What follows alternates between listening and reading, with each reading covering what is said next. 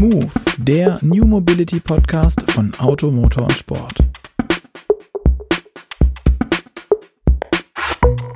Hallo und herzlich willkommen zu einer neuen Folge von Move, dem New Mobility Podcast von Auto, Motor und Sport.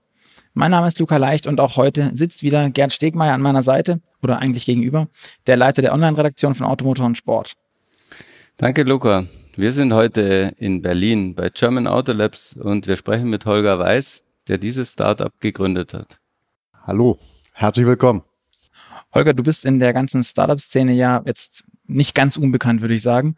Ähm, hast schon das eine oder andere gegründet. Ich weiß aber nicht, ob alle unsere Hörer dich wirklich so gut kennen. Hm. Magst du vielleicht ein bisschen was zu dir sagen, zu deinem Werdegang, was du schon gemacht hast und vor allem auch, was du jetzt mit, mit den German Auto Labs vorhast? Sehr gerne. Also erstmal nochmal herzlich willkommen. Schön, dass ihr da seid. Ähm, ja, ich meine, äh, es ist ja zum Glück ein Podcast, das heißt, man sieht die grauen Haare meines Bartes nicht. Bin nicht mehr der jüngste einer, wobei es kommt hier mal drauf an, wie man sich fühlt. Ähm, aber nicht so der klassische 25-jährige Gründer. Das liegt einfach daran, dass ich das seit 22 Jahren schon mache und die Zeit dann auch irgendwo dahingegangen ist. Ich habe eigentlich ursprünglich mal ganz klassisch Betriebswirtschaft studiert und habe dann beim Axel Springer Verlag gearbeitet und bin Anfang der 2000er ähm, in mein erstes Startup reingegangen und das äh, war so äh, in der Phase, als so diese erste Internetblase eigentlich schon vorbei war. Und äh, habe dann aber, ähm, haben wir angefangen, ein Startup aufzubauen im Bereich Karten und Navigation. Das war sehr früh. Ähm, Smartphone gab es noch nicht, äh, UMTS, LTE weit am Horizont, überhaupt noch nicht vorstellbar. Das waren so die Zeiten von WAP-Internet, oder? Das war WAP-Internet, ja, das war ganz lustig. Äh, ich äh, sage immer, das äh, war so die Zeit, da musstest du erstmal wissen, dass du einen WAP-Browser auf dem Telefon hattest, ja, also dein Java-enabled Phone, ja. Ähm, dann musstest du dich an die URL erinnern, ja, und dann musstest du damit leben, wenn du am Montag die Fußballergebnisse vom Wochenende nachgeguckt hast, dass das sechs Euro gekostet hat, weil es gab nämlich noch keine Flat-Fees, ja ja. Also die Zeit war das, genau. Und das Schöne ist, wahrscheinlich hattest du sie halt erst Dienstag dann auf dem Telefon. Wahrscheinlich, ja. ja. In, in, äh, äh in äh, Schwarz-Weiß, ja. Oder in, in Grün-Schwarz, wie es damals Stimmt, genau, war. Alles, genau, ja, ja, wunderbar. Genau. genau. Aber es entwickelte sich dann äh, relativ schnell. Ich meine, äh, was heißt relativ schnell? Wir haben fünf Jahre, sechs Jahre gebraucht, die Firma aufzubauen. Dann haben die dann aber 2006 ähm, an Nokia verkauft. Ähm, und ähm, das war damals das Navigationsprodukt auf allen Nokia-Telefonen. Hieß Nokia Maps und ähm, ist sehr stark gewachsen, hier in Berlin auch stark gewachsen und dann äh, die Geschichte von Nokia ist bekannt, die müssen wir nicht wiederholen, hat Nokia das Ganze verkauft vor einigen Jahren an drei deutsche Automobilhersteller. Und das heißt heute Here Technologies und ist einer der weltweit führenden Daten- und Navigationsanbieter ähm, im Automobilbereich, autonomes Fahren und solche Sachen machen die. Das habe ich ähm, bis Ende 2009 gemacht. Das war auch in der Tat aufgrund der Navigation mein Schritt in die Automobilindustrie, weil das natürlich so naheliegend war. Mit Navigation war Nokia plötzlich ein interessanter Partner der Automobilhersteller und äh, irgendjemand musste sich darum kümmern, weil die Anfragen mehr wurden und das habe ich dann übernommen und so mache ich seit ungefähr 15 Jahren auch diesen Bereich Connected Car und bin also sehr ähm, erfreut über die Entwicklung der letzten Jahre, wie man sich vorstellen kann. Das war doch eine etwas längere Strecke. also kein kurzes Startup-Internet so eigentlich. Nein, nicht wirklich. Aber das ist ja Thema der Automobilindustrie immer und da werden wir sicher im Laufe des Gesprächs auch immer wieder darauf zurückkommen. Wie kann ich das hinbekommen in einer sehr ähm, klassischen Industrie, die auch von sehr langen Produktplanungszyklen äh, bestimmt ist, ähm, Innovation äh, iterativ zu machen. Also wie kann ich da 14 Tages-Updates im Softwarebereich fahren und wie kann ich da überhaupt äh, auf Augenhöhe äh, das, das, das mitmachen. Ähm, also das war damals schon durchaus eine Herausforderung, ist es mhm. aber heute immer noch. Ich habe dann ein nächstes Startup gemacht, das ich ursprünglich mal als Business Angel mit zum Laufen gebracht hatte, bin dann da als Geschäftsführer an Bord gegangen, Aupeo und äh, das war ein Musikstreaming-Service, personalisiertes Musikstreaming. Also wir hatten so einen Algorithmus, der hat dann Musikgeschmack erkannt oder versuchte das zumindest. Und daraus hat sich auch wieder ein Automobilthema ergeben, weil 2011, 12 viele der Automobilhersteller ähm, die ersten Internet-Services im Fahrzeug anbieten mhm. wollten. Und da war Musik natürlich ein gängiges äh, Medium, kannte man vom Autoradio, das Ganze jetzt aber eben personalisiert. Und äh, das habe ich dann bis Ende 2015 gemacht. Das ist äh, 2013 von einem großen japanischen Automobilzulieferer übernommen worden. Das ist Panasonic gewesen. Panasonic, richtig? genau. Panasonic Automotive, genau. Die äh, amerikanische äh, Einheit hat uns übernommen und ich war dann sehr viel in Detroit und äh, saß aber hier in Berlin mit dem Team noch und habe Anfang 2016 äh, gesagt, so jetzt ist diese mobile Revolution äh, nur wirklich äh, voll am Kochen. Äh, überall entstanden autonome äh, Fahren, Startups und das ganze Thema Sharing und äh, Elektrifizierung wurde so riesengroß, dass ich gesagt habe, ähm, gute Zeit, sich nochmal mit der gesamten Erfahrung in das Thema reinzustürzen und das Thema, das wir eben uns damals äh, vorgenommen haben. Ich habe dann angefangen und sehr schnell meinen Mitgründer, den Patrick, äh, kennengelernt und von dort an haben wir es dann zusammen gemacht, ist ähm, eigentlich ein übergeordnetes Thema, ähm, das äh, sich nicht nur im Fahrzeug, aber da vor allem auch in den nächsten Jahren sehr, sehr stark abspielen wird. Und das ist äh, Sprachintelligenz, also ähm, Sprach-KI, künstliche Intelligenz mhm. im Assistenzbereich. Und das haben wir 2016 begonnen. Aber das ist ja für sich genommen überhaupt gar kein Mobilitätstrend. Du hast zwar eben gesagt, autonomes Fahren, Elektromobilität. Das alles macht ihr KI im Auto. Genau das macht ihr alles nicht, sondern ihr macht jetzt Genau. Das, was Google macht, was Amazon äh, macht, ja. was, was Apple macht. Ja.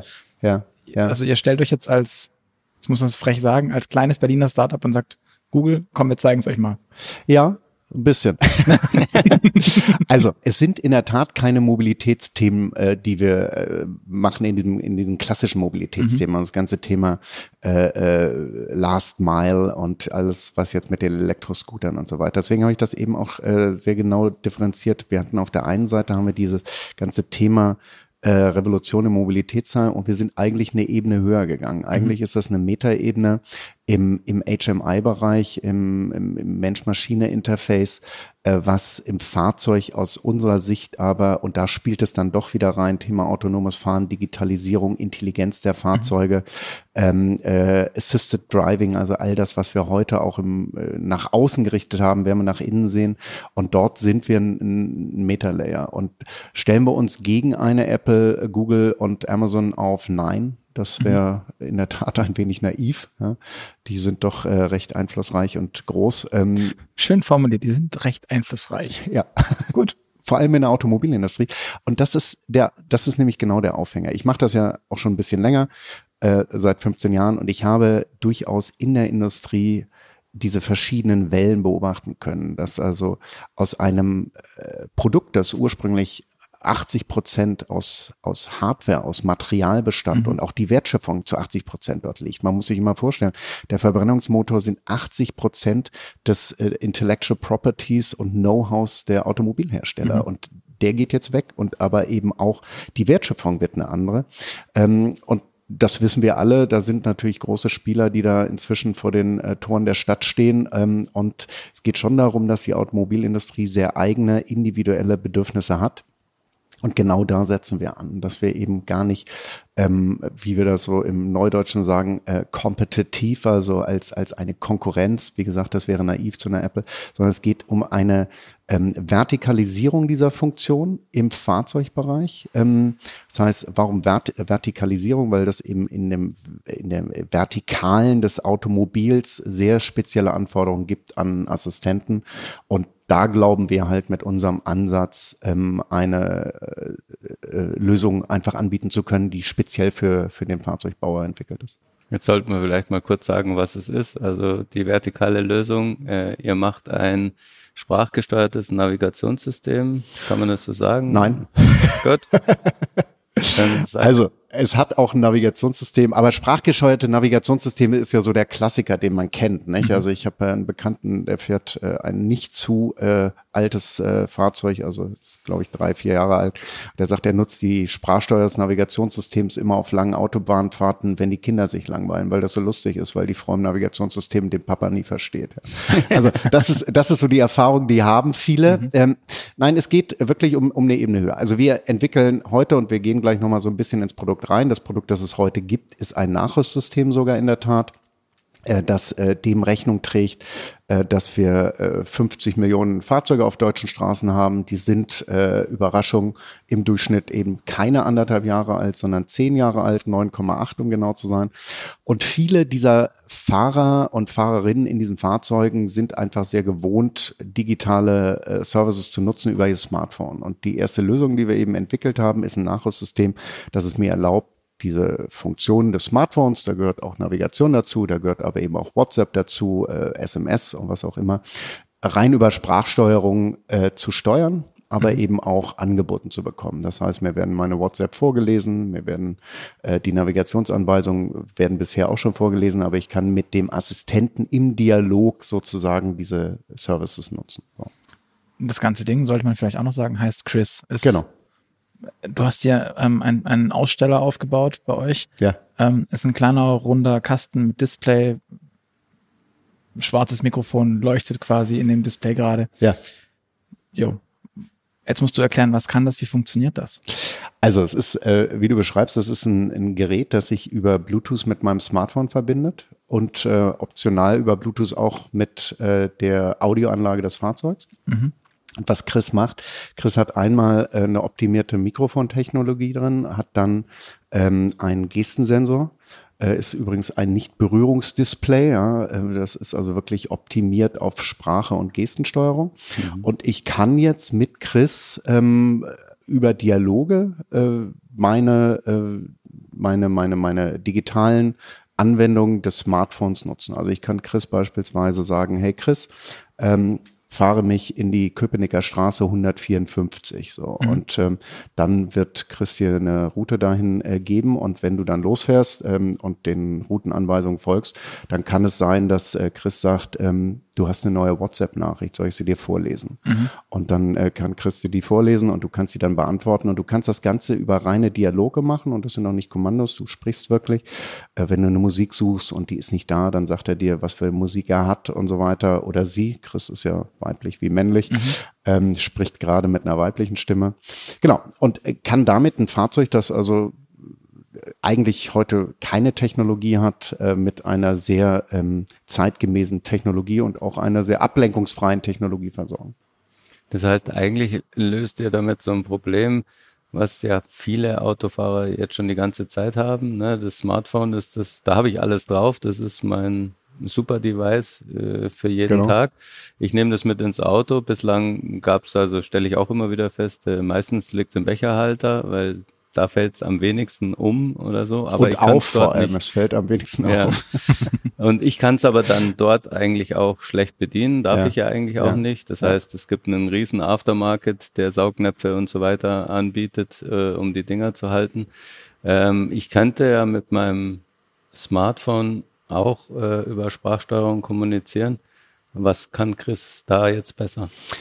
Ähm, also es gibt einfach ganz einfach technische Dinge, die wir besser machen oder anders machen. Ähm, ich weiß jetzt, na, wir haben eben eingehends ein bisschen drüber gesprochen, äh, wo, äh, wo ihr so geografisch herkommt. Bei uns in Berlin ist es in der Tat so, dass ich also in Teilen der Stadt Schwierigkeiten habe, heute ein, ein, ein 4G LTE-Netzwerk zu haben. Hm. Klassische Assistenten äh, auf dem Smartphone funktionieren aber nur online. Unser Chris funktioniert äh, fast ausschließlich offline. Das heißt, mhm. er funktioniert dann auch in der Tiefgarage, funktioniert auch mal, wenn ich über Land fahre und so weiter. Und das sind halt eben so die Anwendungsfälle, wenn ich eingehend davon gesprochen habe, die Automobilindustrie hat sehr individuelle Anforderungen, ist das eine. So. Mhm.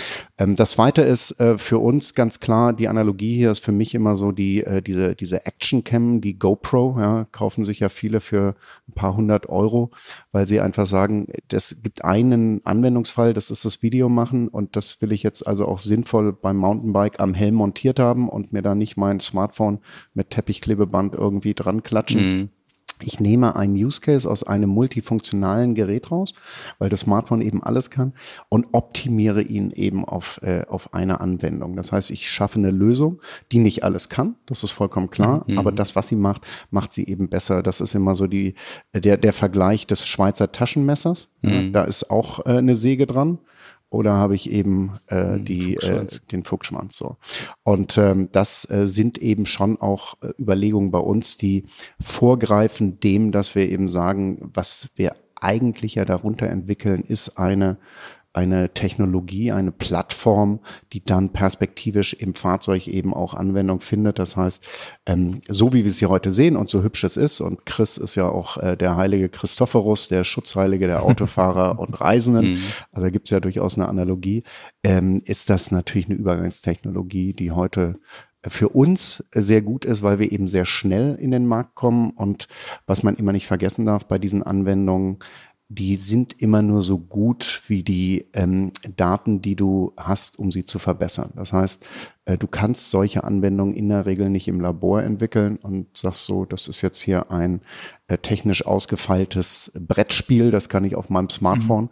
Äh, äh, spielen und das kann ich mit zehn Leuten bei mir testen und dann weiß ich, wie die Regeln sind und so weiter, sondern es sind eben schon Systeme, ähm, die sehr iterativ, also mhm. ähm, sehr schnell in einer sehr schnellen Abfolge trainiert werden und mhm. da müssen wir Ihnen auch sagen, so nicht, sondern so.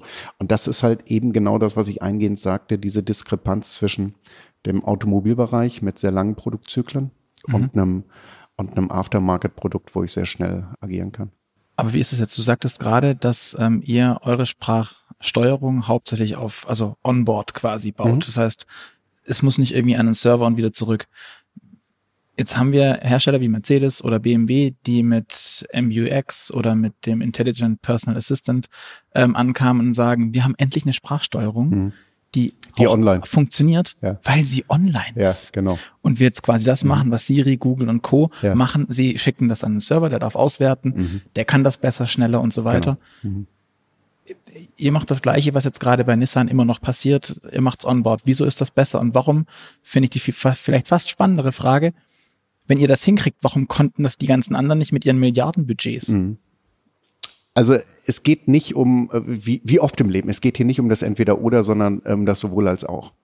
Und das äh, ist eben der große Unterschied, dass also ein Großteil der Flotte heute da draußen Sprachsteuerungssysteme hat, ähm, die äh, in keinster Weise eine Serververbindung haben. Das die heißt, sind komplett entkoppelt. Klar. Sind entkoppelt. Das sind Datenbanken, die werden irgendwann mal aufgespielt und dann bleiben die dort. Deswegen sind diese Sprachsteuerungssysteme in der Regel ja auch sehr kommandobasiert. Und äh, und äh, was eine Herausforderung ist, bei uns auch eine Herausforderung ist beispielsweise ähm, Sprachen- und Adressidentifizierung. Nicht? Du kannst sehr schwierig eine Datenbank entkoppeln, wo alle Straßen dieser Welt sind oder sagen wir mal alle europäische Straßen. Und das mhm. musst du eben irgendwann tun. Deswegen sind diese Serververbindungen so viel besser in der Qualität. Aber sie funktionieren eben nur, wenn ich eine Verbindung habe. Mhm. Und das ist eben genau das, was der große Unterschied ist, was eben dann eben nicht ein Siri oder ein, ein äh, Google Assist und so weiter ist, dass ich sage, ich habe zu Hause stabiles Internet. Ähm, habe ich im Fahrzeug auch oft, aber eben wirklich nicht immer so. Das heißt, für uns der Schlüssel, und das ist auch etwas, was wir ähm, historisch, das war bei unserer ersten Firma mit der Navigation nicht anders, das war bei äh, der Musik nicht anders.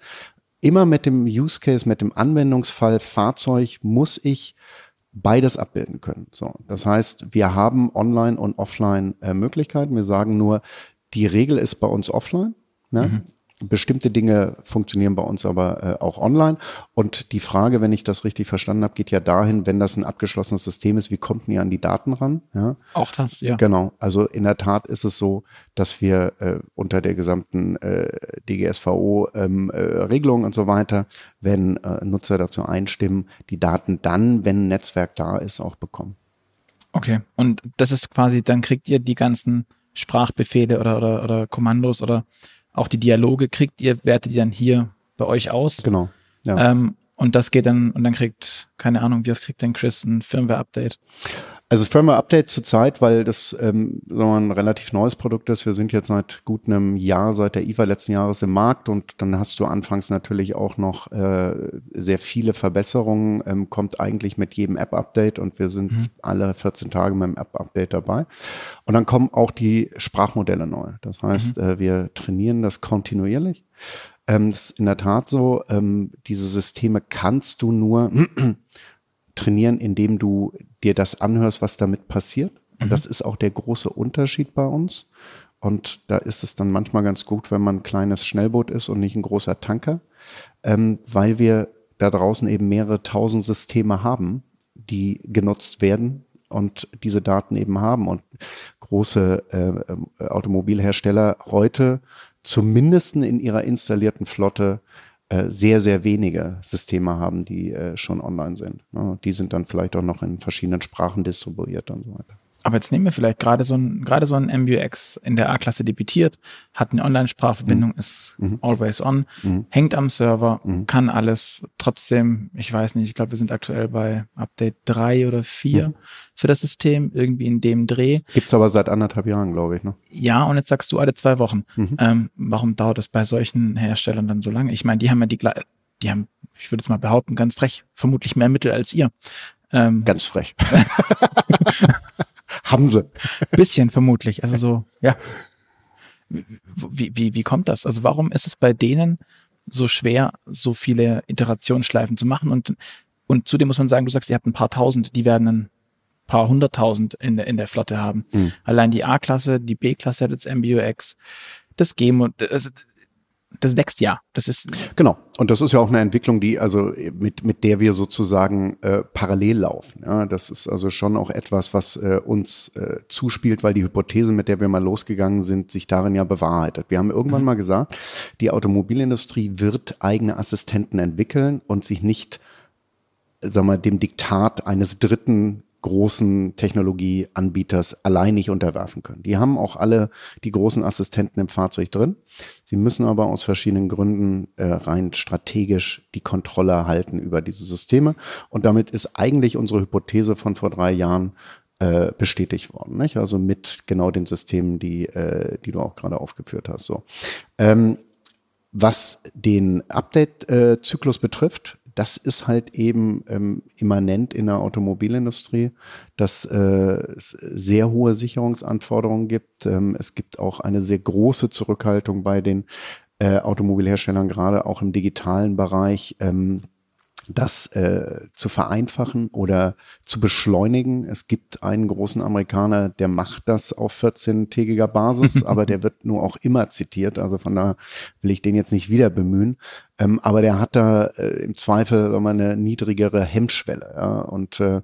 andere haben eben eine höhere Hemmschwelle und sagen, das ist dann auch gut genug. Und äh, das ist natürlich äh, industrieimmanent und da spielen wir sage ich mal, mit dem, mit diesem Nachrüstsystem eben in einer unabhängigeren Liga, die uns dann wiederum in die Situation versetzt, dass wir eben schneller lernen und iterieren können, zumal die Systeme uns gehören. Ja, also äh, mhm. weder ein Mercedes noch ein BMW noch äh, ein anderer der großen Hersteller ähm, hat ja diese Systeme komplett selbst entwickelt. Da sind mhm. ja auch wieder Drittanbieter. Die arbeiten dann beispielsweise mit Nuance. Genau, das tun wir. Ihr das ganz äh, alleine?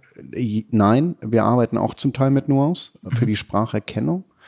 Das sind ähm, Systeme, die ähm, sind äh, entwickelt, die sind erfunden, wenn man so will. Aber was wir beispielsweise komplett eigen entwickeln, ist diese gesamte Dialogintelligenz. Also wir nennen das einen multimodalen Dialogservice, ähm, der nicht nur mit gesprochener Sprache, sondern hier bei unserem Nachrüstsystem auch mit Gesten interagieren kann. Also äh, mal als Beispiel, ich, ich sage, hey Chris, ruf Daniel an. Und ähm, dann habe ich mehrere Daniels im Telefonbuch. Ähm, gut, wenn ich jetzt den Nachnamen direkt dazu sage, aber das. Äh, dann ist die Frage, ob im Büro, zu Hause, auf dem Handy. So. Und wenn ich das eben in der Liste dann abbilde und mhm. es geht nicht anders in der Liste, kann ich jetzt natürlich immer sagen, nächster, ja, nein, was auch immer.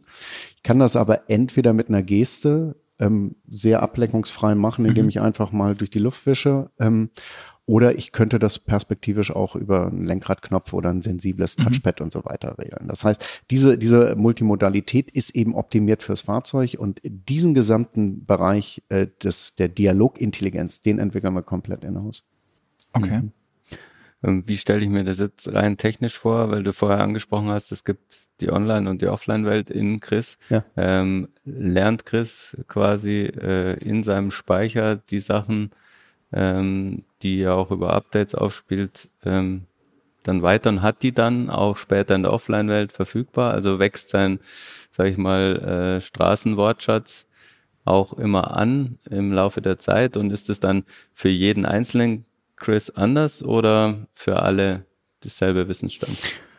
Also ich sag mal, die, die Vision ist natürlich, dass es individuell für jeden Chris ist, weil ich sag mal, dass ähm, das Bild, das wir haben äh, von dem, was wir hier tun, nicht nur für Chris, sondern perspektivisch eben auch für, für, für, für Dritte, die dann ihre Assistenten nicht Chris nennen, sondern anders, aber auf unserer Technologie das Ganze basiert, ist, dass ich eben sage, äh, es, es soll ein System sein, das sich wie ein analoger Beifahrer äh, an mich gewöhnt. Das mhm. heißt, wenn ein guter Freund, meine Frau, wer auch immer neben mir sitzt, mich lange kennt, die wissen, in was für einem kognitiven Zustand ich gerade bin. Ich gerade gestresst? Es ist 7.30 Uhr morgens, bin ich in einem Kreisverkehr mit, mit fünf äh, Abbiegespuren. Das mhm. ist nicht die, die, die Zeit, in der mir jemand dann eine WhatsApp vorlesen würde. Und das ist sehr individuell. Und das ist natürlich schon etwas, was wir stark personalisieren wollen. Mit den Sprachmodellen ist es momentan so, die kommen bei uns über die App-Updates eingespielt und dann mhm. sind sie aber da. Mhm. Und dann sind die auch im physischen Speicher von genau. des Geräts. Ja. Und ähm, können dann eben online und offline. Äh, bei der Adresssuche, das sagte ich eben schon, wir machen fast alles heute äh, offline oder hybrid. Ja. Mhm. Äh, die Adresssuche ist bei uns heute auch äh, online. Okay. Ja. Das ganze System, Chris, funktioniert nur mit einem Smartphone in Verbindung, alleine nicht so wie es heute als Produkt aufgesetzt ist, ja, aber unsere gesamte Technologie ist eigentlich Smartphone unabhängig. Wir haben jetzt erstmal äh, das System so aufgebaut, weil wir eben gesagt haben, das ist jetzt unser erster Schritt erstmal in den Nachrüstbereich.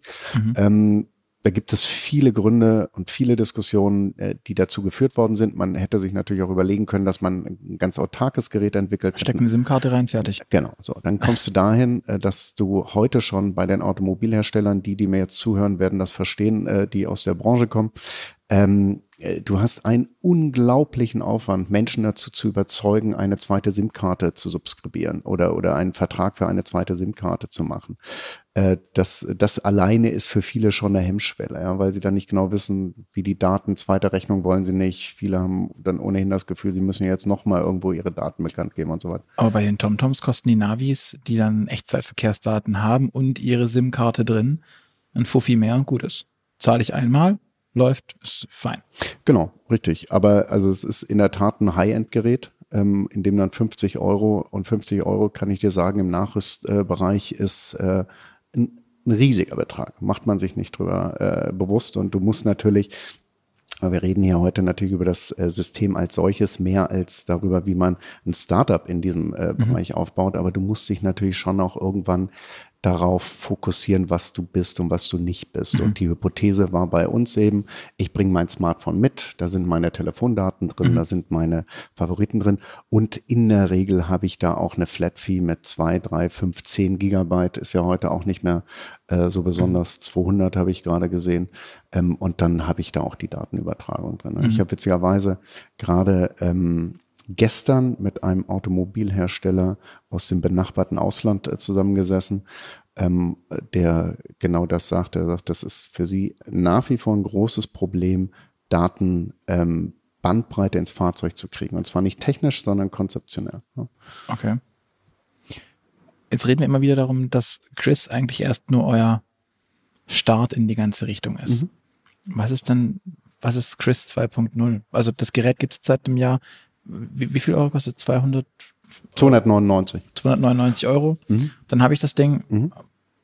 Gibt es seit einem Jahr. Ja, ihr macht alle 14 Tage Updates. Mhm. Aber ich nehme an, das ist nicht das Einzige, was ihr gerade macht. Woran arbeitet ihr jetzt gerade aktuell? Was ist jetzt euer Ziel? Also, äh, woran wir arbeiten, äh, übergeordnet ist diese individuelle Fahrzeugintelligenz zu entwickeln. Und, mhm. und das eben als kleines Speedboat und nicht als, äh, wie das eben schon richtig erwähnt wurde, große Forschungsabteilung eines OEMs. Und da spielen wir mit den Vorteilen und den Nachteilen, die man in so einer Situation hat. Ein ganz großer Vorteil ist Geschwindigkeit, die wir haben und die zählt bei diesen Systemen.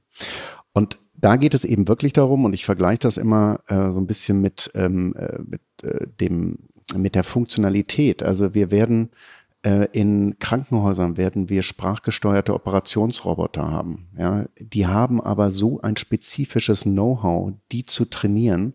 Äh, die haben äh, auch eine Datensensibilität und so weiter, dass äh, ich es für ausgeschlossen halte, dass die in näherer oder fernerer Zukunft von einer der großen Plattformen betrieben werden. Ja? Mhm. Oder um es einfach mal ganz äh, plakativ zu machen, wenn ich äh, bei der Blinddarmoperation am Wegdösen bin in der Narkose und der Operateur sagt, Alexa, entferne den Blinddarm, dann würde ich vielleicht sagen, hoffentlich wache ich wieder auf, nicht? weil ich das Gefühl habe, das weiß ich jetzt nicht. Also Glühbirnen anmachen, ja, Kaffeemaschine steuern, ja, aber das weiß ich nicht. Ob ich das ja, auch vielleicht irgendwie Zahnbürstenköpfe äh, kaufen oder per, ja, Windeln auf Amazon oder äh, Hundefutter oder ich weiß nicht was, genau das. Oder aber Blinddarm ist meins.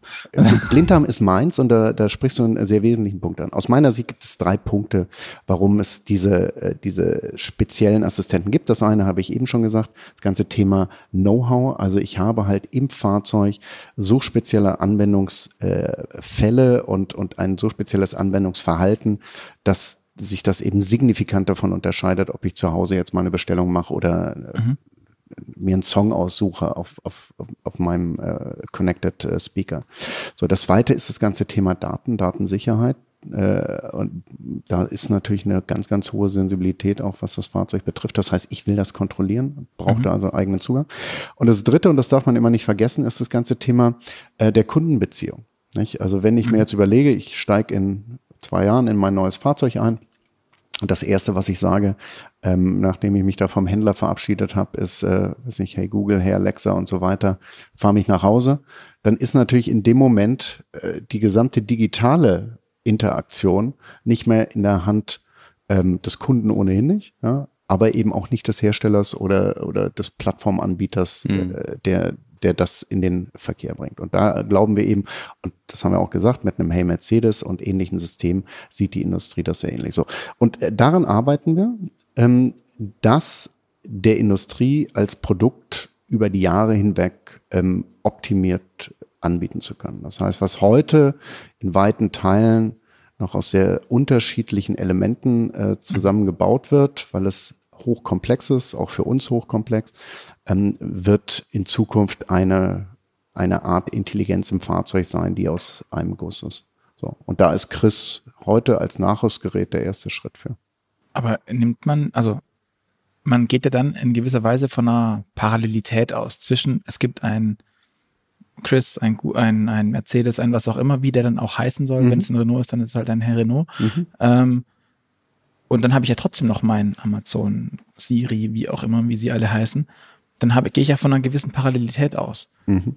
Glaubst du wirklich, dass die Leute Bock haben, sich dann auf, weil dann fängt irgendwann an im, keine Ahnung, Smart Home Bereich, dann muss ich Hey Bosch sagen, damit meine Waschmaschine angeht oder dann habe ich irgendwie 17.000 dieser Ansprechpartner, die ich doch gar nicht will. Ich will doch einen Assistenten, mhm.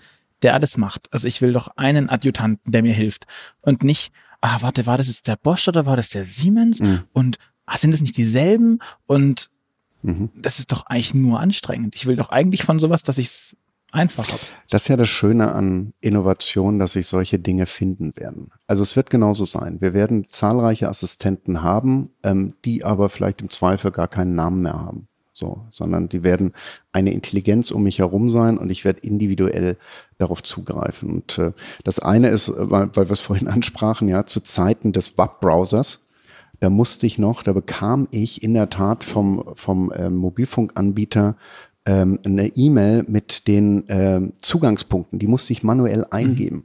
Mhm. Ja. Ja. ja, ihr schmunzelt, weil wir uns dran erinnern können. Äh, es gibt eine ganze Generation, die überhaupt nicht weiß, wovon wir sprechen. Ich kaufe mir ein Smartphone und gehe online. So. Und es kostet meinen Vater 9,99 Euro im Monat fertig, egal wo ich bin und egal was ich damit mache, mhm. unlimited. So. Das war mal anders. Ja, so. Das heißt, ich gehe davon aus und meine Analogie ist immer so ein bisschen, Webseiten und Browser. Es gibt heute keine Website im eigentlichen Sinne mehr, die optimiert ist für einen Browser. Ja? Also es ist nicht so, dass du über einen Safari-Browser Gmail nicht benutzen kannst. Mhm. Ja? Das war aber früher mal so. Ich hatte optimierte ja, Anwendungen von den Herstellern so. Die, die, die Kundenbindung findet im Browser statt. Ja, das heißt, ich habe da meine Passwörter drin, ich äh, weiß den zu bedienen, ich mhm. habe meine Plugins und ich habe, ich bin halt ein Chrome oder ein Safari-Nutzer und so weiter. Mhm. Die darunter liegende Intelligenz ist aber omnipräsent. Das mhm. heißt, ähm, es gibt ein ganz interessantes äh, YouTube-Video äh, vor ein paar Monaten haben ähm, Entwickler von äh, Microsoft und von Amazon auf Seattle-Basis, die sind ja beide in mhm. Seattle, Alexa und Cortana mal miteinander sprechen lassen. Cortana ist ja die Assistentin ja. von äh, von Microsoft und äh, Microsoft ist ja immer mehr so ähm, Büro und Arbeiten, Produktivität und Alexa ist mehr so Entertainment, Lifestyle so. Und die haben sich halt gegenseitig so nach ihren Skills befragt, ja. Und Alexa hat eben Cortana gefragt, ob, ob sie neue E-Mails hat. Und dann hat Cortana irgendwie gesagt, ja, ich habe drei neue E-Mails und hat die dann vorgelesen oder eine. Und dann hat Cortana Alexa gefragt, ob sie ihr eine Pizza bestellen kann. So. Und das hat Alexa dann getan. Und das ist natürlich, sagen wir, wahrscheinlich äh, hardwired, ja, für, für diese Show gewesen. Aber es wird schon so sein, äh, dass, dass die Assistenten sich äh, untereinander äh, verbinden. Und momentan ist es so, ich äh, er ist heute nicht mehr bei BMW, aber der Dieter May, der lange Zeit bei mhm. BMW den Digitalbereich geleitet hat, ähm, der hat äh, immer gesagt, ich habe ja heute auch unterschiedliche Ansprechpartner in meinem realen Leben für unterschiedliche Bedürfnisse. Ja, das heißt, ich rufe im Zweifel eben den Elektriker an, wenn oder den Kundendienst, wenn die Waschmaschine nicht geht. Ähm, und ich äh, äh spreche aber mit meinen Freunden, wenn es um die Gestaltung des nächsten Wochenendes geht. Das heißt, es gibt schon unterschiedliche Ansatzpunkte. Ähm, und wenn du dir heute durchschnittliches Fahrzeug der Oberklasse, das sind meistens die, wo du das heute schon hast, äh, mhm. anschaust, die haben ja alle, alle Assistenten integriert plus ein MBUX plus einen Hey Mercedes. Das ist ja äh, Hey BMW. Mhm. Ähm, das ist ja nicht so, dass das ähm, entweder oder ist. Das stimmt, aber ich habe, ich persönlich sehe diese ganze Sprachgeschichte so, dass ich eben von meinem Auto aus mhm. mein Smart Home steuern will, mhm. dass ich von meinem Handy aus, ich weiß es nicht, äh, Auto kommt her, wie auch immer. Aber das ist ich auch, will ja, ich will ja. Das sind ja ähm, zwei unterschiedliche. Über einen, über einen, einen Zugang quasi, über einen Assistenten auf alles Zugriff haben. Und jetzt kommen wir an den Punkt, die, also die Auto, für, für mich ein Stück weit, die Autohersteller mauern jetzt ja schon wie Hölle mhm. und wollen da nichts reinlassen. Und das größte der Gefühle ist irgendwie ein Apple CarPlay oder, oder ein Android Auto oder sowas. Und schauen wir BMW an, das wollen sie auch nicht und machen das nur halb oder so, halb gar.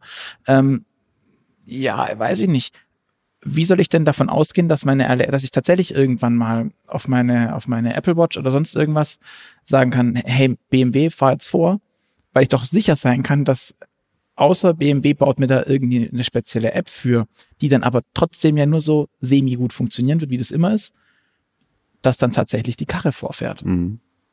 Also. Weil irgendwer ja. sagen wird, mein Claim, den gebe ich nicht her. Oh, richtig, das ist ja das, was ich äh, eingehend sagte. Deswegen haben wir irgendwann mal mit den German Auto Labs angefangen, weil ich das eben erlebt habe in den letzten äh, sieben, acht Jahren. Genau diese, äh, äh, diese Diskrepanz oder sagen wir mal diese Auseinandersetzung. Da gibt's genau zwei Ebenen. Das eine ist die Ebene äh, Nutzer, Anwender, Endkunde, wie mhm. der es haben will oder sie es haben will. Und dann gibt es die Interessen des Herstellers, der Industrie, ähm, den, in den Verkehr bringe. So. Ja. Und die sind nicht immer überlappend, weil sie sehr individuell sind. So. Und das, also, wenn ich hingehe und sage, ich will einen Ansprechpartner haben und es ist mir doch völlig egal, ob ich sage, hey Mercedes, hey äh, mhm. Alexa oder, oder sonst was, ich will nur, dass es funktioniert mhm. und ich will nur einen Ansprechpartner, das, was du gerade gesagt hast, und gesagt, so jetzt BMW, bitte fahr vor, aber ich will eigentlich sagen, hey Alexa, fahr, fahr meinen BMW nach vorne. So, mhm. dann ist das aus Endkundensicht wahrscheinlich der wünschenswerte Zustand, weil ich mir auch nicht vorstellen kann, dass man das vielleicht nicht sogar personalisieren kann und dann heißt das halt eben, weiß nicht, hier Charlotte oder Laura oder Detlef oder Thorsten oder was auch immer. Ähm, und dann funktioniert es einfach. So. Wenn aber der Automobilhersteller sozusagen sich in diese Rolle begibt und wir müssen immer sehen, ja, ich glaube 40 Prozent, 45 Prozent äh, des Bruttosozialproduktes Deutschland hängt äh, direkt und indirekt von der Automobilindustrie ab. Diskussionen haben wir auch gerade alle. Da ist ein großer Wandel im Gange. Und äh, wir wandeln uns generell in der Automobilindustrie über das, was wir eingehend schon gesagt haben. Wir haben äh, Plattformökonomien, die extrem stark sind. Ja, wir sehen gerade, was äh, mit Großplattformen wie äh, Amazon und so weiter passiert ähm, und gegebenenfalls auch passieren wird, das, das muss man sich anschauen, ist dort schon also ein industriepolitisches Interesse zu sagen, mhm. müssen wir schauen, also wie weit wir das tun können. Und ich bin absolut äh, dabei. Also eine Integration wie ein CarPlay und ein Android Auto ist ja jetzt nicht so, weil es technisch nicht möglich ist, sondern weil es nicht gewollt ist, so wie es heute ist. Mhm. So. Und deswegen glaube ich schon, und das ist unsere Rolle, glaube ich, dass wir genau diese Ebenen miteinander verbinden, dass wir sagen, nein, es ist nicht entweder oder und es ist eben nicht gestückelt und nicht besser. So mhm. irgendwie kommt es dann aber nicht so, wie ich es eigentlich erwarte, weil die Updates eben zweimal im Jahr kommen, sondern ganz losgelöst davon ähm, eben in einer Neutralität wir hier eine, eine, Rolle spielen können und auch ein, eine Ebene anbieten können, die eben beide Welten miteinander verbindet, äh, im, im besten Sinne. Also, und ein Element, ich habe da neulich auch einen Artikel mal drüber geschrieben, ähm, du auf der Website, äh, kann man äh, sich den angucken, ist, was wir eben das, äh, wir nennen das äh, Arbitration im Englischen oder Orchestrierung im Deutschen. So. Das ist ein technischer Aspekt, der aber dann in die Nutzererfahrung geht. Das heißt, wenn ich heute sage, ähm, ich sag mal, nehme jetzt willkürlich einen raus, hey Mercedes, ähm, fahr mich in die Köpenicker Straße nach Berlin und reservier mir doch bei Damario einen Tisch für zwei morgen Abend 19 Uhr. So. Dann ist das ein sehr nachvollziehbares Anliegen. Ja? Mhm. Nun gibt es aber in dem ersten Bereich eine sehr hohe Affinität in den gesamten Fahrzeugbereich rein und eine Verbindung, die Daten, wo ich bin, wo ich hinfahre, das Navigationssystem, äh, das sind äh, nutzerspezifische Daten und mhm. so weiter. Das wird sehr wichtig sein für ein Automobil oder einen Mobilitätsanbieter in Zukunft, das in irgendeiner Art und Weise auch äh, weiter in Kontrolle zu haben. Dann kommt aber der zweite Teil dieses Satzes und wir nennen das Intent, also die zweite Absicht hat mit der ersten fast nichts zu tun, außer dass ich sage, und wenn ich dann dort bin, aha, dann preise ich da, also die Lokalität. Es wird aber kein gesunder ähm, äh, Stratege beim Automobilhersteller oder auch bei einem Zulieferer oder auch einem Sharing-Anbieter oder einem Mietflottenanbieter, wer auch immer dann der Anbieter ist, sagen, wir entwickeln jetzt eine eigene Tischreservierungssoftware für Restaurants. Mhm. Ja, das gibt's. Das heißt, ich muss irgendwo eine Lösung finden, die sagt, okay, pass auf, ich habe hier einen Satz von dir verstanden. Der erste Teil ist Navigation, das kann ich. Mhm. Damit kann ich umgehen. Der zweite Teil hat irgendwas mit Tischreservierung und Zeit und so weiter zu tun. Das ist auch, kann ich nicht. Aber es gibt ja jemanden, der das kann. Der mhm. macht das jetzt für dich. Und der, der das kann, das muss man eben schauen. Und das wird genau diese Herausforderung der nächsten Jahre sein. Ähm, muss ich im besten Falle nicht mehr adressieren, sondern die Tischreservierung findet dann statt über Alexa, Google, Bixby, äh, mhm. Baidu, äh, Tencent, all diese anderen großen horizontalen großen äh, Sprachplattformen. Ähm, aber ich als, äh, als äh, äh, Hersteller habe dir als Kunde eigentlich die optimale Erfahr Erfahrung. Genau, weil ich, ich sage irgendwo hin, was ich haben will und kriege es. So, genau. Das heißt, ähm, Chris ist am Ende quasi so ein Verteiler, so ein Makler ähm, in der idealen Welt, wenn es dann mal so richtig integriert ist. Ähm, der nimmt vom Nutzer die Wünsche, Befehle per Sprache entgegen und verteilt sie dann äh, entweder bei, im Smartphone, in der Intelligenz des Smartphones oder in dem des Autos, so dass, dass es nachher einfach passiert. Äh, das ist äh, definitiv äh, ein Teil der Vision für Chris, ja. Mhm. Definitiv. Und würdest du sagen, dass diese Funktion von Chris ähm, dann eher dadurch bedingt ist, dass es eben große Vorbehalte gibt unter den technischen Playern, was sie sich gegenseitig übergeben? Oder ist es ein, ein technisches Feature, das Chris besser beherrscht als jetzt, sage ich mal, ähm, das System im Auto? Äh, wahrscheinlich auf beiden Ebenen. Nicht? Mhm. Also äh, ich, ich glaube, es ist vermessen oder es wäre vermessen zu behaupten, dass wir technisch hier gerade irgendetwas entwickeln würden, was kein anderer mit dem entsprechenden Aufwand entwickeln könnte. Mhm. Ja, ich meine, also diese Technologien sind momentan sehr aktuell und, und da gibt es, also Sprachtechnologien sind 40, 50, 60 Jahre alt. Also ähm, aber es geht eben um die Erfahrung und es geht eben auch darum, äh, aufgrund der, der, der gesammelten Daten, das Trainieren des Systems. Und das mhm. ist was ganz Essentielles. Also mal als Analogie. Wir haben irgendwann mal in meiner ersten Firma haben wir ein Navigationssystem gebaut. Äh, das war so 2004 vier, fünf, dann fingen TomToms an und so weiter und waren dann ja auch sehr erfolgreich und äh, die Automobilhersteller merkten plötzlich auch, dass ein Zoom-Level mit einer Minute nicht mehr irgendwie konkurrenzfähig ist. Es ging ja wirklich dann so duck, duck, ja, also sehr ruckartig. Ähm, so.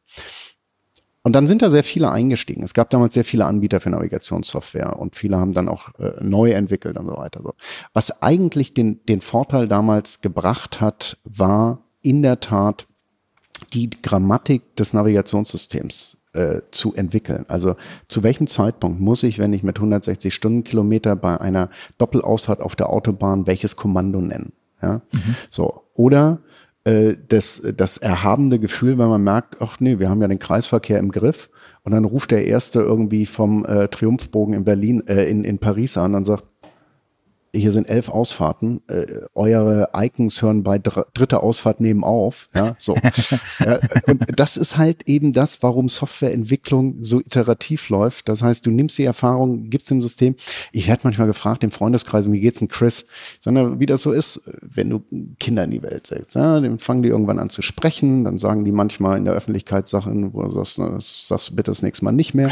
ähm, so, und irgendwann äh, ist, sind die Kinder dann so weit, dass sie in die Grundschule können und irgendwann gibt es auch Abitur. Also das, das ist so ein Prozess und ähm, da ist, glaube ich, eher äh, unsere, unsere Stärke, mhm. das zu verstehen und das eben jetzt nicht für alle das Connected Home und so mhm. weiter, sondern ganz speziell wirklich äh, fürs Fahrzeug und äh, perspektivisch eben auch genau diesen diesen Layer zu bilden, wenn dann eine Information von einem Sensor im Sitz kommt mit keine Ahnung, Blutdruck und so weiter, was wir haben werden, was macht der Assistent damit? Ist es mhm. etwas, wo ich sage, ich muss jetzt mit dir als Fahrer interagieren oder ist es etwas, wo ich sage, ich kann das ignorieren und, und so weiter und so fort? Mhm.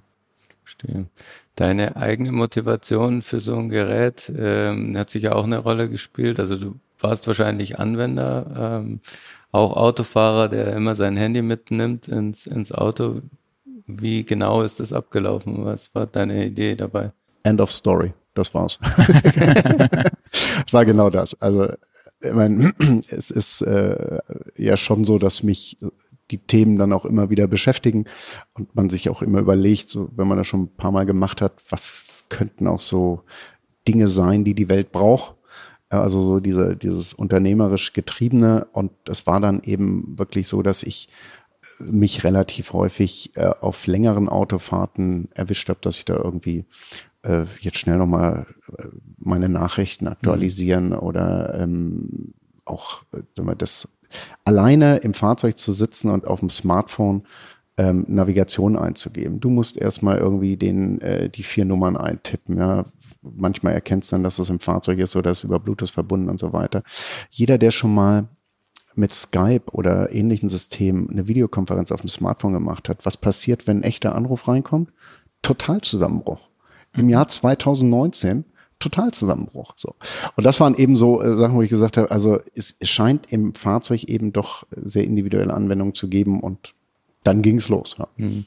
Das war jetzt anwendergetrieben eher, wenn ich auf diese Navigationsnummer zurückgucke. Da habe ich gehört, habt ihr äh, vor allem auch eingeführt, wie die Häuser äh, symbolisiert werden. Das heißt, ähm, ihr seid quasi auf dieser Karte mal in die ja, vertikale Ebene, so wie eigentlich der Mensch sich navigiert, äh, weil der braucht die vertikalen Orientierungspunkte mehr als jetzt dieses Mindset in 2D. Mhm. Ähm, als ihr das damals gemacht habt, war das absehbar, was es dafür für einen Anwendungszweck gibt, oder war das mehr so, mh, hm, wir können es jetzt, wir machen es mal? Also es war äh, eher zweiteres. Es war die Überzeugung bei uns aus, äh, aus, aus dem Produktverständnis heraus, eine Karte in einer Stadt wird nutzbarer, wenn ich die Gebäude drin habe. Weil ich dann, ähm, wenn ich jetzt mal so das äh, entwicklerische, nerdige äh, mal rausnehme, die haben immer geguckt, wo scheint noch Sonne am Nachmittag um 16 Uhr, wo kann ich einen Kaffee trinken? ähm, ist aus der reinen Navigationsperspektive natürlich äh, auch wirklich äh, zur ähm, zur Navigation interessant. Also es ist, es hat einen, einen starken Marketingaspekt auch. Diese 3D-Gebäude, die ich heute den navigiere, das ist natürlich alles schön und gut, aber das brauche ich eigentlich nicht. Aber äh, die, die, die Orientierung in der Stadt ist mit den Systemen schon einfacher.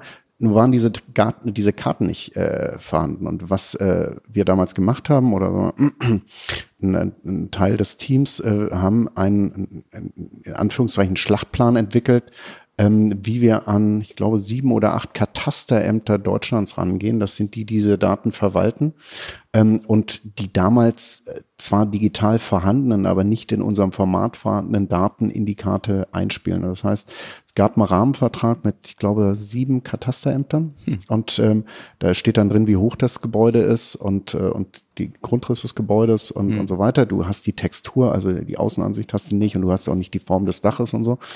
Und damit ging das los. Und wir haben damals gedacht, na, das ist ja, das war noch vor dem eigentlichen Navigationsanwendungsfall. Wir dachten, das ist für Städteplaner interessant oder mhm, für Immobilienportale. Ne? Wenn ich gucken will, gibt es ja irgendwie eine Abkürzung, wo ich die Kinder dann zur Schule schicken kann und äh, solche Sachen. Ne?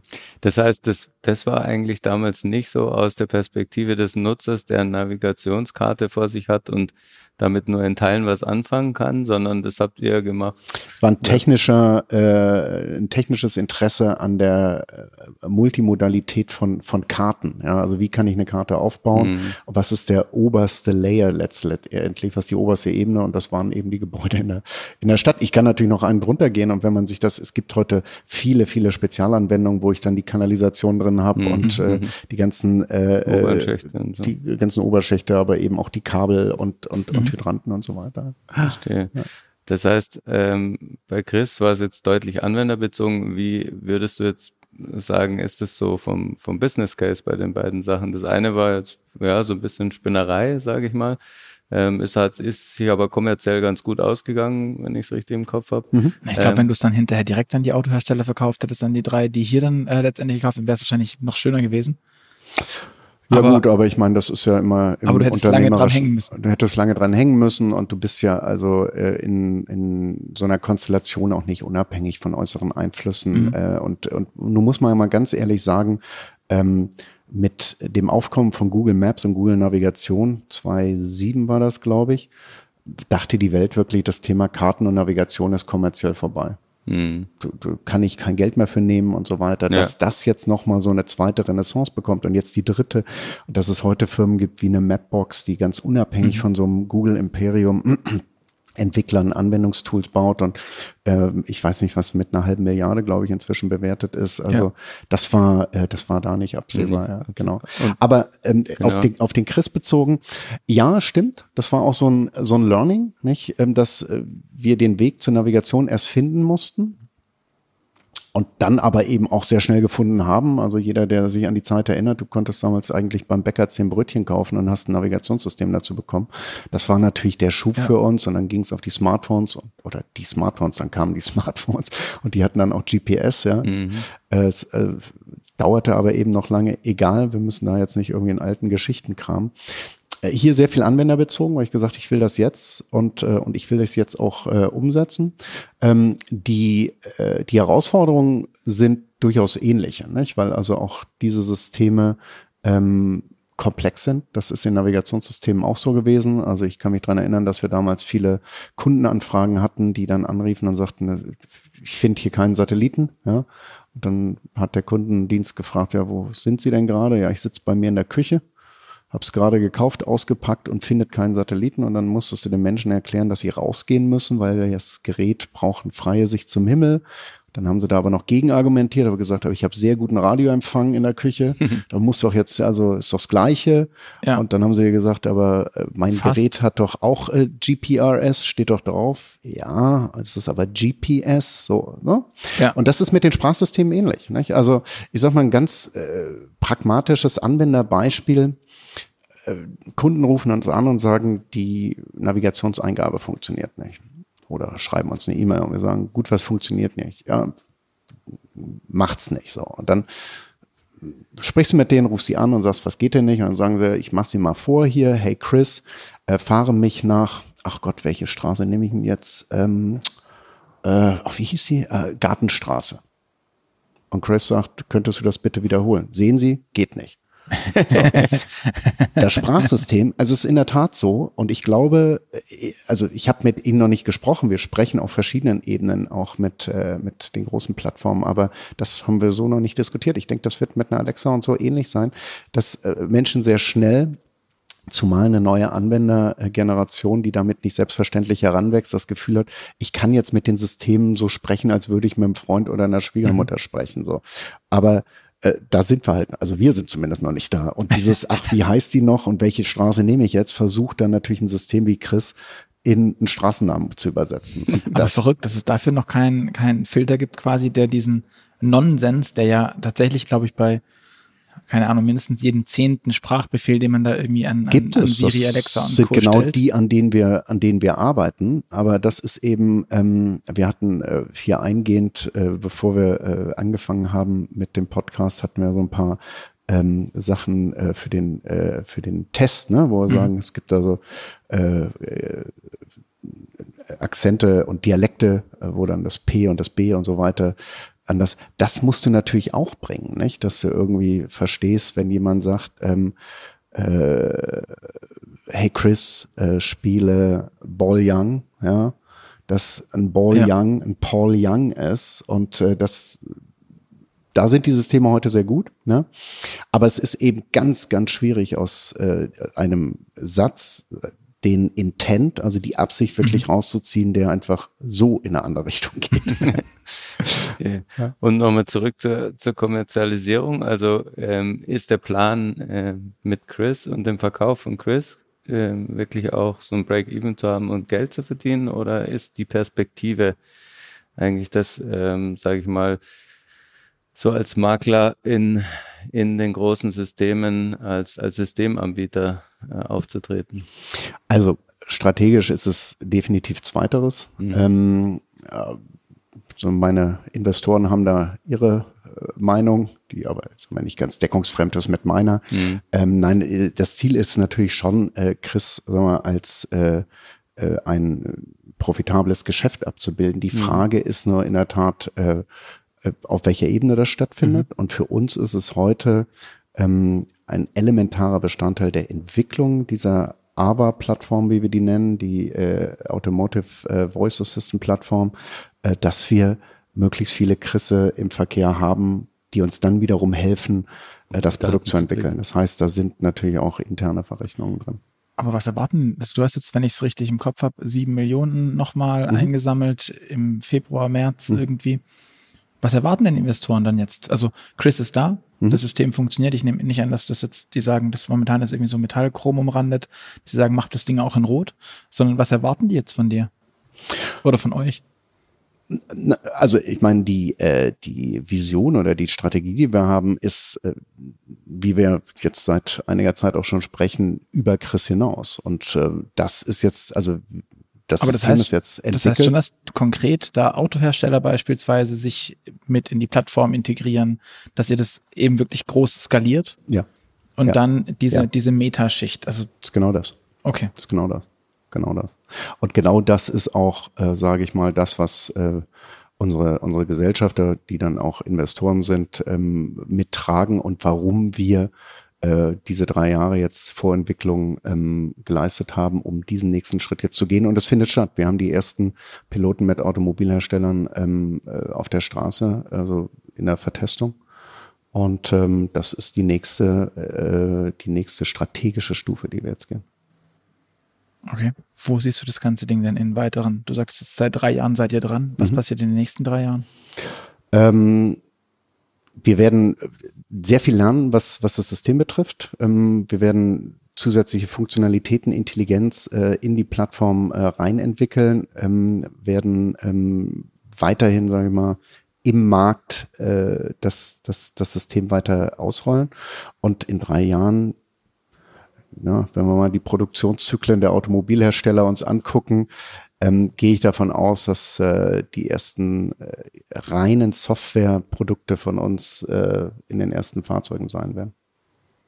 Das klingt ja schon mal nicht schlecht. Also für, für das, was man sonst so hört aus der Automobilindustrie gerade, seid ihr dann schon relativ weit, oder? Naja, ich meine, das hat vielleicht damit zu tun, dass wir es nicht zum ersten Mal machen. Mhm. Und ich glaube einfach die Industrie äh, gut verstehen, weil das ist schon etwas, wo man ganz klar sagen muss, und ich bin da auch so durchaus industriepolitisch und so ein bisschen patriotisch geprägt. Ja? Also ich äh, will schon, dass die deutsche Automobilindustrie, andere auch, aber es ist natürlich für uns naheliegend, jetzt erstmal auf deutscher Ebene das zu machen, äh, diese äh, Stellung hält und weiter ausbaut. Und ähm, da sprechen wir eben auch schon eine ganze Weile. Ja, gut. Alles klar.